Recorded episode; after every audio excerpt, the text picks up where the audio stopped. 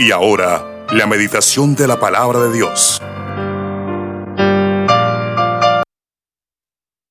Bueno, mis hermanos, eh, lo prometido es deuda. Hoy sí vamos al grano.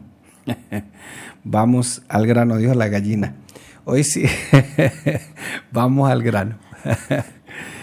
bueno, mis hermanos, ahora la gran incógnita es por qué algunas denominaciones o algunas iglesias bautizan en el nombre del Padre, del Hijo y del Espíritu Santo. Y otras denominaciones, incluso trinitarias, bautizan en el nombre de Jesús. Bueno, pues eh, lo cierto es, mi hermano, que los únicos bautismos que están registrados en la Biblia son en el nombre de Jesús. No hay bautismos en el nombre del Padre, no hay bautismos en el nombre del Hijo y no hay bautizos en el nombre del Espíritu Santo. Tampoco la Biblia registra bautismos para los infantes, aunque algunos dogmas tratan de dar a entender de que porque una familia se bautizó, entonces eh, los niños también iban incluidos. No, porque la Biblia dice, vayan por todo el mundo y prediquen el Evangelio a toda criatura, el que creyere. Entonces, si yo le predico a un infante sobre el bautismo, él ni siquiera va a saber qué es eso. Un infante empieza a tener algo de conciencia respecto al Evangelio cuando ya está empezando a ser reflexivo en su vida. Entonces a ese se le predica el Evangelio, él toma la decisión de bautizarse o no bautizarse. Entonces no registran ningún bautismo en el nombre de Jesús en la Biblia. Entonces surgen, algunas preguntas como, bueno, ¿a quién le creo más? ¿A Pedro o al Señor? Bueno, en Mateo 28, el Señor estaba dando un mandamiento de que fueran a bautizar. Era una orden, era el mandamiento. ¿Cuándo se cumplió esa orden? En Hechos 2.38. La otra pregunta que surge es si Pedro estaba presente cuando el Señor en Mateo 28, 19 dijo que en el nombre del Padre, en el nombre del Hijo y en el nombre del Espíritu Santo. Sí estaba presente. Estaba presente el día que estaba allá en Pentecostés, también estaba presente. Ninguno hizo ninguna objeción. Como usted leerá a través del libro de los Hechos, que en algunas cosas los apóstoles también hicieron objeciones. Incluso si usted lee Hechos capítulo 15 acerca de guardar la ley y los rituales de la ley, el mismo Pedro dijo, ni siquiera nuestros padres los pudieron cumplir, ¿cómo los vamos a obligar a que cumplan lo que no fuimos capaces de cumplir nosotros? Después Pedro, por congraciarse con algunos judíos, que se habían convertido al cristianismo, pero que ellos pues traían sus tradiciones de guardar los rituales de la ley o la ley ritualista, Allá en Gálatas, Pablo, el Pablo, el fariseo Pablo, el que pertenecía al Sanedrín, lo tuvo que reprender por ese hecho de se congraciarse con los gentiles que se habían convertido, era unos, y con los judíos que se habían convertido, era otro. Entonces era una moneda de dos caras y así, y así Pablo le dijo, así no podemos andar porque eso no es la esencia del Evangelio. Otros dicen que el bautismo que se registra en Hechos 2.38, donde se bautizan 3.000, era simplemente para los judíos porque necesitaban creer en el Mesías. Un poquito absurdo esa, esa pregunta y esa respuesta a su vez. ¿Por qué? Porque el mismo Pedro que dio la orden de bautizar a 3.000 personas, es el mismo Pedro que diez años después no quería bautizar a un gentil llamado Cornelio, pero que el Señor le muestra en un lienzo, le hizo mata y come.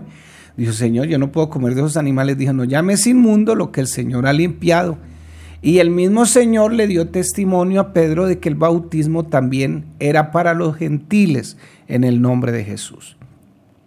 Entonces, por eso es que la Biblia no registra ningún bautismo en el nombre del Padre, en el nombre del Hijo y en el nombre del Espíritu Santo. Pero vamos un poquito a Mateo 28, 19, porque de todos modos surge la inquietud. ¿Qué pasa? ¿Qué pasa con este precepto, con este mandamiento? Nótese que eh, por lo general los textos hay que tomarlos en el sentido esquemático de la idea. Em, empiezan el versículo 16 y terminan el versículo 20. Pero los once discípulos fueron a Galilea, los once, estaba Pedro también, al monte donde Jesús les había ordenado. Y cuando le vieron, le adoraron. ¿A quién? Al Señor Jesús una muestra más de que Él es Dios sobre todas las cosas. Eh, ¿Estamos de acuerdo? Eso es lo que dice Romanos 9:5. Cristo es Dios sobre todas las cosas. Pero aquí en estos versículos, del 16 al 20, el Señor está en calidad de Mesías. Sin embargo, están adorando al Mesías. Los que los unitaristas que han traducido su Biblia a su acomodo, entonces, él no, pone en el texto aquí del el versículo 17, y cuando le vieron le adoraron, sino que cuando lo vieron le rindieron homenaje. si vamos al, al, original, el verbo que está ahí es proscuneo, que es adorar, adorar. adorar a alguien que está por encima de nosotros. Entonces, es un error de traducción de acuerdo al acomodo de su Biblia. Pero algunos dudaban. Sin embargo, el texto es muy aclarativo. Y Jesús se le acercó y les habló diciendo, toda potestad me es dada en el cielo y en la tierra. También surge la pregunta, ¿acaso es que él no tenía toda la potestad desde el comienzo? Claro, lo que ocurre aquí en este texto es que él está hablando en su calidad de Mesías, el enviado, el que se manifestó en carne, el que fue a la cruz del Calvario como cordero para redimirnos de nuestros pecados. Y viene el mandamiento, viene la orden. Por tanto, le dice a sus discípulos y, y a sus discípulos a todas las naciones. Esa es la primera orden. Hacer discípulos y que podemos estar confiados, según el texto anterior, versículo 18, de que Él tiene el poder. O sea, vaya, prediquen que yo tengo el poder. Ustedes váyanse confiados que yo voy con ustedes. Entonces, discípulos a todas las naciones, bautizándolos en el nombre del Padre, ¿correcto? Y del Hijo y del Espíritu Santo. Primero que todo, el texto no está pluralizado en la palabra nombre. Entonces, podemos asumir que es un título, porque es el sujeto aquí. Eh, póngale cuidado que está el sujeto él en el nombre del Padre. Ahora, el Hijo y el Espíritu Santo están unidos por una conjunción de Y griega. Eso es una conjunción aditiva o de suma. Entonces, es como cuando usted dice, yo tengo una casa grande, blanca, espaciosa y muy bonita. Es la misma casa.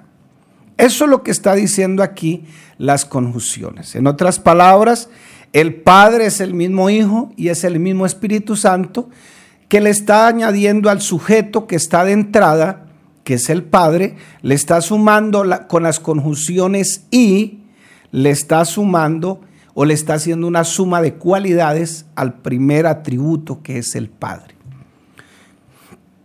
Simple gramática, puede buscarlos, quiere pregúntele a cualquier persona que sepa algo de español y literatura, no le estoy diciendo mentiras. Eso es gramática, sencillamente gramática. Enseñándoles que guarden todas las cosas que os he mandado. He aquí yo estoy con vosotros todos los días hasta el fin del mundo. Entonces vale la pena preguntarse si me voy a bautizar en el nombre del Padre, en el nombre del Hijo y en el nombre del Espíritu Santo, vale la pena preguntarse cuál es el nombre del Padre. Vale la pena preguntarse cuál es el nombre del Hijo. Vale la pena preguntarse cuál es el nombre del Espíritu Santo. El Espíritu Santo es un título que se le da a Dios. ¿Y por qué se le dice Espíritu Santo? Porque hay más espíritus y hay espíritus inmundos. Pero Dios es un espíritu y es santo. Entonces por eso dice la Biblia, incluso se le da otros títulos. Espíritu de Jehová, Espíritu de Dios, Espíritu de Cristo, Espíritu del Hijo, el Espíritu de verdad, la, eh, unción, el Espíritu de la unción. Eh, seis títulos. ¿Son diferentes espíritus? No, no son diferentes espíritus. Es el mismo espíritu, simplemente se le acomodan unos títulos. Ahora por eso se le eh, Espíritu Santo no es un no es un nombre, es un título que se le da a Dios. Espíritu y como es santo, pues es santo, porque si no sería un espíritu inmundo. Pero él es santo, es un título. Vale la pena preguntarse cuál es el nombre del Espíritu Santo. Y se lo voy a dar aquí facilito. Vamos aquí a Juan capítulo 14, eh, versículos 17. Dice aquí de la siguiente manera, el Espíritu de verdad, ve aquí ya tiene otro título, el, al cual el mundo no puede recibir, porque no le ve ni le conoce. Pero vosotros, nótese que hay un punto y coma, gramática, pero vosotros le conocéis porque mora con vosotros. La palabra con es una preposición de lugar que significa que está al lado, porque mora con vosotros. Pero nótese que después de la conjunción y, el verbo dice para el futuro estará y cambia la conjunción con por la conjunción en, que es la misma conjunción, o eh, perdón, la misma preposición de lugar, pero ahora es que está dentro. Esa preposición en es la misma preposición que está en el inglés que es on. Cuando usted enciende aparece la palabra on. Entonces fíjese, el espíritu de verdad, ¿quién es? Si usted regresa al versículo 6, el Señor dice, yo soy el camino, la verdad y la vida. Y nótese que él mismo dice, porque gracias a Dios la Reina Valera y las Américas lo traducen correctamente yo soy el camino, la verdad y la vida. Nadie viene al Padre sino por mí. Yo soy el camino, la verdad y la vida. Entonces, esa verdad es el mismo espíritu de verdad.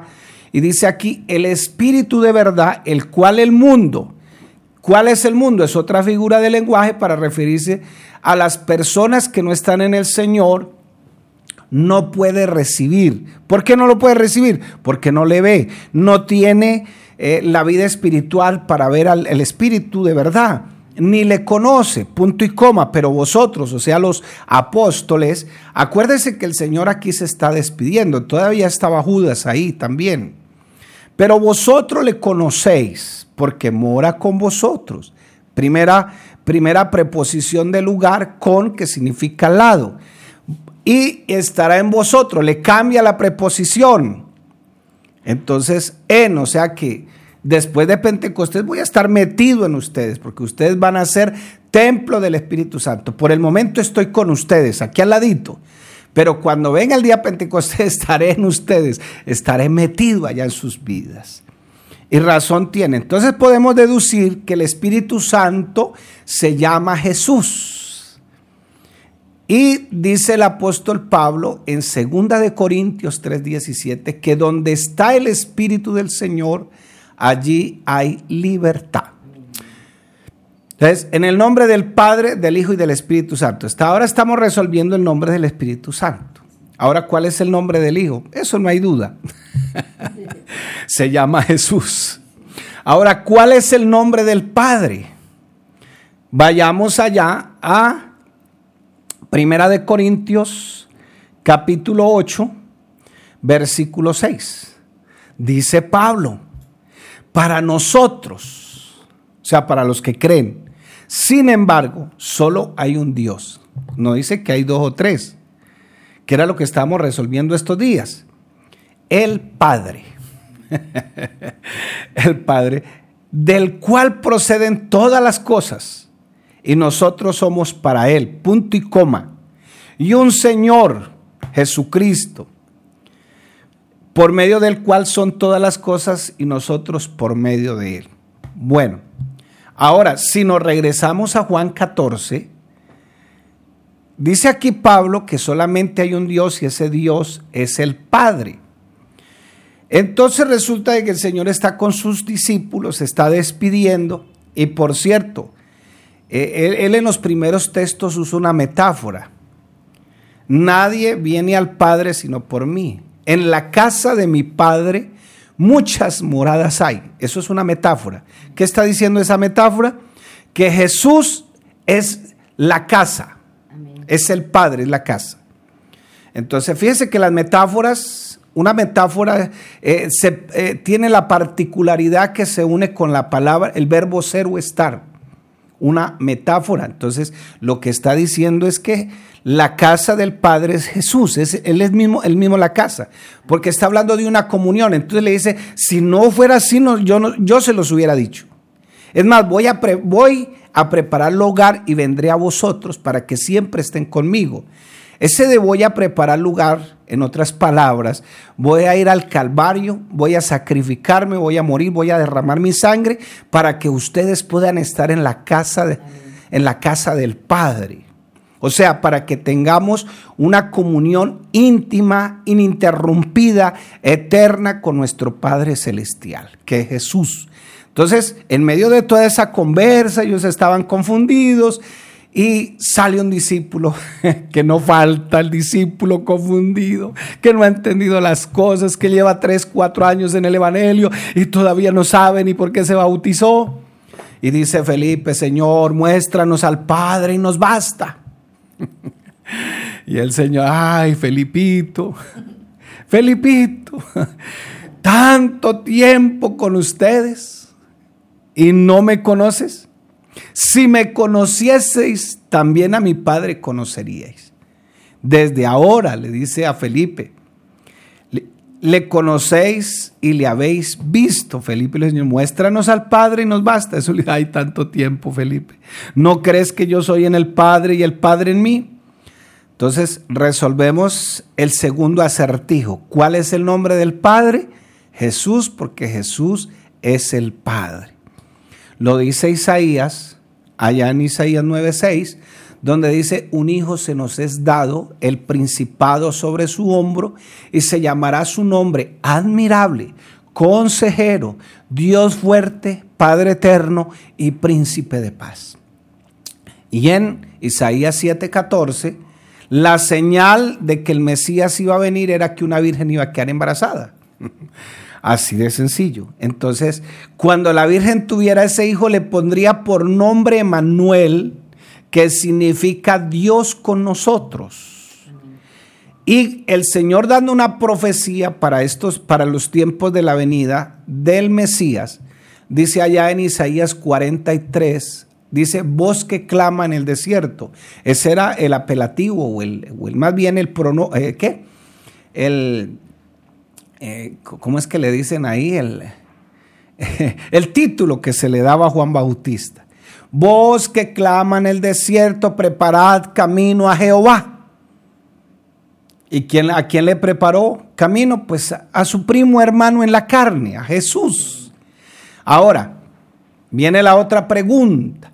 Entonces, ¿por qué Jehová y por qué Jesús? Sencillo. La, palabra Jesús e, en el Antiguo Testamento en hebreo es Jehová. Así de sencillo. Si usted mira quién es Jesús, significa yo soy el que salva.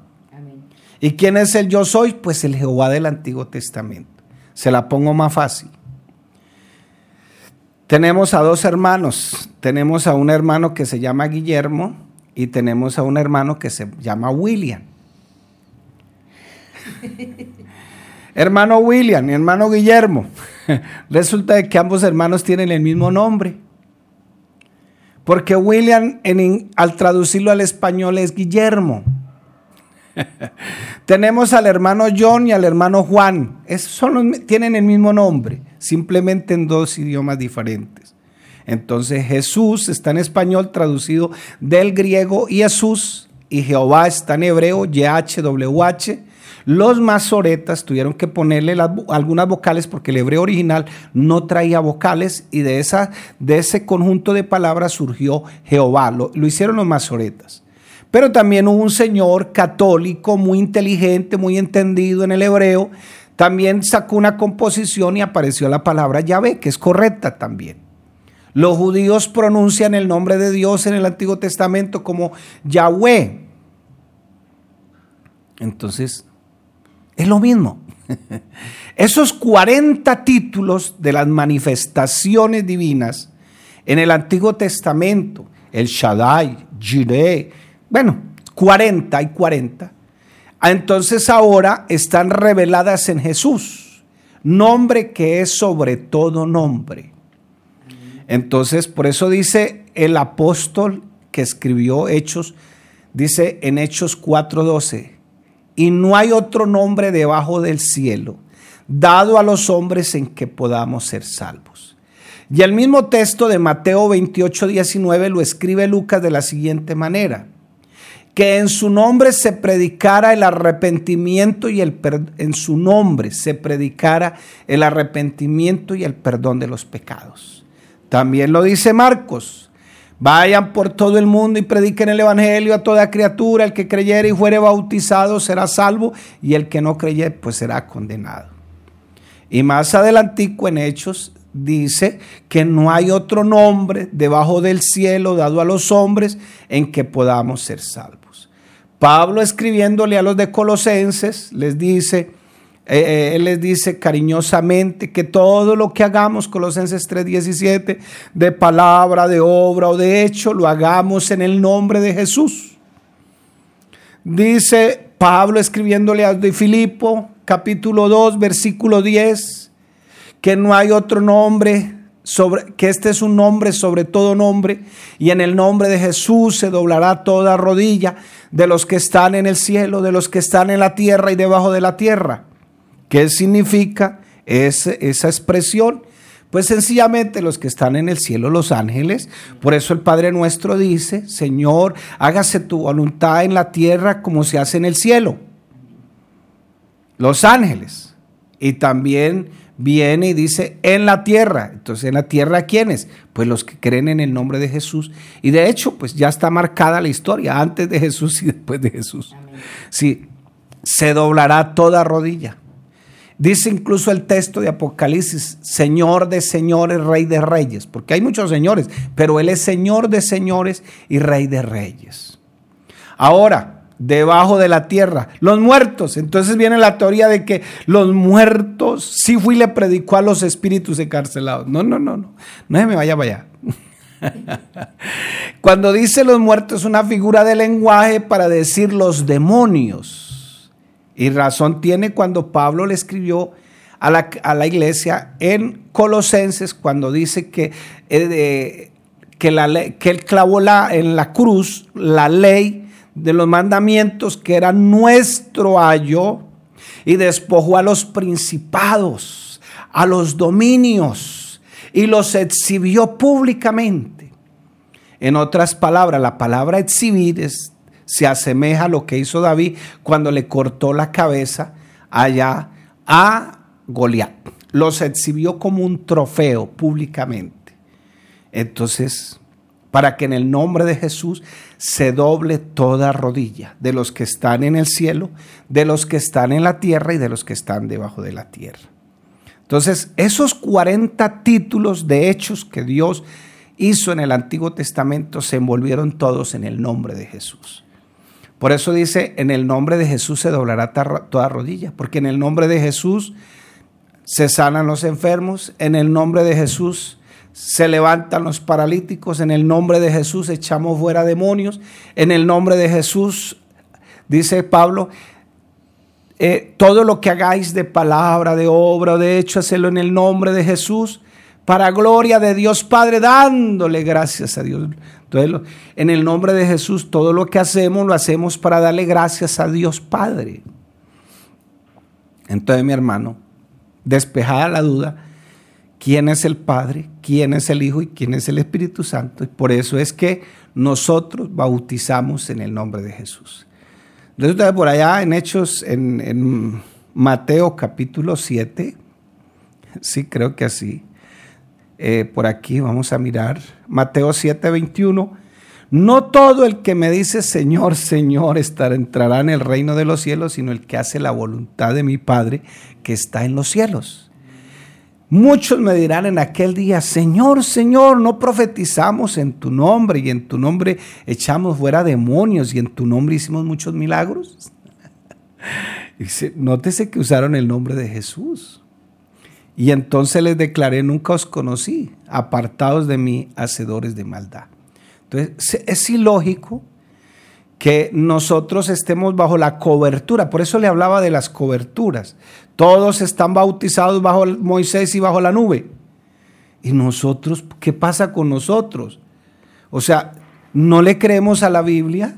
La Biblia no registra bautismos en el nombre del Padre, del Hijo. ¿Por qué? Porque de hecho los apóstoles entendieron que el nombre del Padre, el nombre del Hijo y el nombre del Espíritu Santo es Jesús nombre que se nombra sobre todo nombre, en el nombre de Jesús, para que en el nombre de Jesús se doble toda rodilla. Muy bonito sanar en el nombre de Jesús que se sanen los enfermos. Muy bonito que en el nombre de Jesús reprendamos los demonios, pero no es bonito bautizarse en el nombre de Jesús para el perdón de pecados.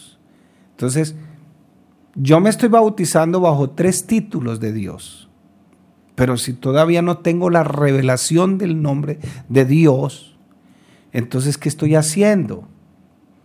¿Qué estoy haciendo? Si quiere, leamos por aquí un poquito Romanos 9.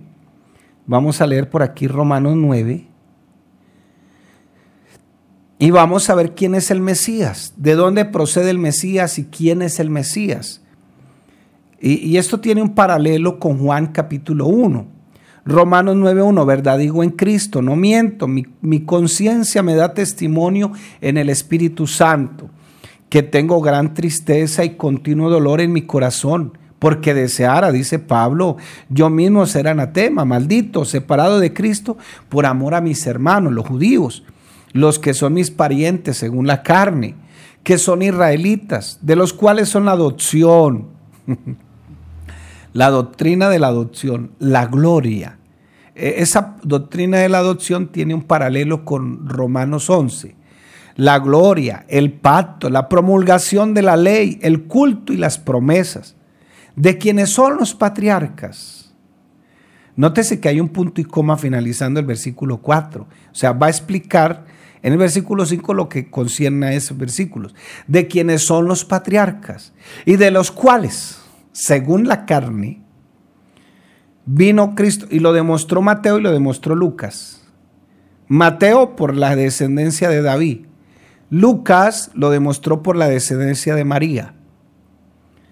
Entonces, nótese, rey por ambas partes, de quienes son los patriarcas y de los cuales según la carne vino Cristo, el cual es Dios sobre todas las cosas, Dios sobre todas las cosas, bendito por los siglos. Amén. ¿Cuál ha sido el problema?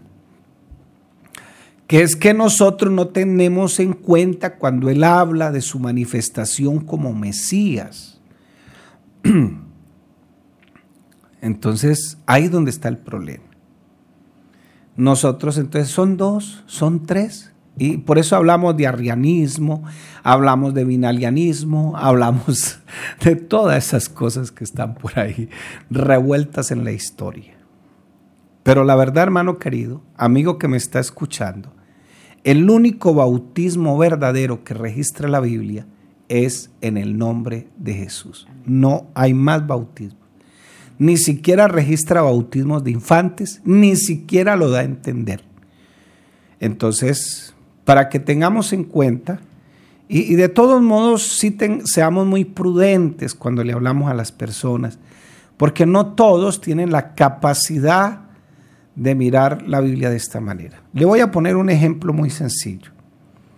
Porque a la gente le cuesta sacarse de la mente las tres personas. Porque pedagógicamente nos enseñaron con una, con una, con una figurita. Un viejito, un muchacho y una palomita. De hecho, cuando a uno le citan el texto, allá cuando el Señor, eh, cuando Juan ve al Espíritu Santo como paloma, las personas no tienen en cuenta cuando leen la Biblia es que en los cuatro evangelios aparece la palabra como. La palabra como es eh, una, una palabra, una, ¿cómo le digo yo? Son unas palabras que son igual así, a semejante como, son iguales, para unir una figura de lenguaje que se llama símilo comparación. Y en las cuatro evangelios aparece la palabra como. O sea, no era una paloma, como paloma. Entonces, ahora, no es la paloma de la paz que nos han metido aquí, ni es el Espíritu Santo. Acuérdese que son los evangelios. Entonces, como paloma, ¿qué significaba la paloma para los judíos? Para ellos era un símbolo. ¿Símbolo de qué? No era símbolo del Espíritu Santo. Ellos no sabían eso todavía. No era símbolo de la paz. A veces, eh, para ellos era símbolo de la palabra. ¿Y acaso no dice eso Juan 1.1? En el principio era el verbo, y el verbo era con Dios, y el verbo era Dios. Y el verbo se hizo carne, o sea, la palabra, el logos, y habitó entre nosotros y vimos su gloria como la del unigénito del Padre, lleno de gracia y de verdad. Entonces, acuérdese, por, por eso hablé ayer de los lenguajes que maneja la Biblia. O sea, es que hermano querido, nosotros tenemos lo más importante, dijo, dijo el apóstol Juan, nosotros tenemos la unción del Espíritu Santo. Podemos saber todas las cosas. Entonces tenemos esa ventaja, esa esa, esa prioridad de tener el Espíritu Santo. Entonces, ¿por qué creemos nosotros sí creemos en el Padre, sí creemos en el Hijo y sí creemos en el Espíritu Santo? Lo que no creemos es lo que la Biblia no enseña. La Biblia no dice que son tres personas diferentes. La Biblia dice que Dios es uno y uno su nombre. Eso dice la Biblia. Que Alonso Castro, por ejemplo, Alonso Castro aquí es el pastor. En la casa soy el esposo, también puedo ser el pastor. A veces soy el socio, digo aquí la socia. Soy amigo de ustedes. Este, tengo un título universitario, pues entonces ese sería ese título universitario. Eh, ¿Qué más? Eh, voy a visitar a mi papá, ya soy el hijo. Voy a visitar a mis hermanos, soy el hermano de ellos. Y para mis sobrinos, pues soy el tío pero dejo de ser Alonso Castro. No, no, no, sigo siendo Alonso Castro. Y eso que soy limitado. El mismo gerente de una empresa puede ser el empleado. Entonces, ¿cuánto más Dios, que es omnisciente, omnipresente, que está en todas partes, que sabe todas las cosas? Dice en el Antiguo Testamento, a otro no daré mi honra ni mi gloria. Entonces, eh, lo único que tenemos que pedirle a Dios es que nos revele cómo es que es eso. ¿Cómo es que es eso? Entonces, eh, es en el nombre de Jesús que se dobla toda rodilla. Él es, él mismo, él es la casa del Padre, él es la casa del Padre. Él mismo, Jesús, es la casa, es el Padre. Yo soy el camino, la verdad y la vida. Nadie viene al Padre. ¿Por qué puso el camino? Porque fue el único que murió por nuestros pecados en la cruz del Calvario como hombre, como cordero, como Mesías. Solo por los méritos del Mesías, solo por los méritos del cordero. Razón tuvo su primo hermano que dijo, ese es el cordero de Dios que quita el pecado del mundo. Entonces, han surgido dogmas, sí han surgido dogmas, han surgido doctrinas muchas. Algunos decían que, algunos dicen que incluso usted se puede arrepentir faltando cinco minutos para morirse. Pero yo creo que, ¿por qué? Teniendo en cuenta lo que le sucedió allá al ladrón que murió con el Señor. Pero ya, ya les expliqué qué pasó después y antes de, Pentecostés. Entonces, mi hermano querido, eh, quiero dejarle este, este pensamiento para que usted pueda escudriñar la palabra y usted pueda entender que no hay sino un solo bautismo y ese bautismo es en el nombre de Jesús. En Cristo, bautízate en nombre de Cristo, invocando su nombre, que sobre todo nombre, y Él te exaltará. Y cuando te bautices en el nombre de Cristo, dice Cristo que de Él ciertamente su espíritu te dará.